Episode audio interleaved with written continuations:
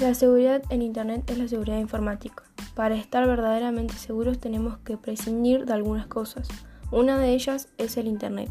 El estar conectados a la red ya nos hace vulnerables, específicamente relacionada con Internet.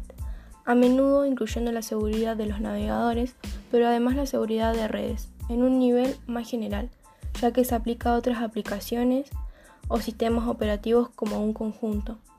Su objetivo es establecer reglas y medidas que usar contra, contra ataques en Internet. Internet representa un canal inseguro de intercambio de información, incluyendo un alto riesgo de intrusión o fraude.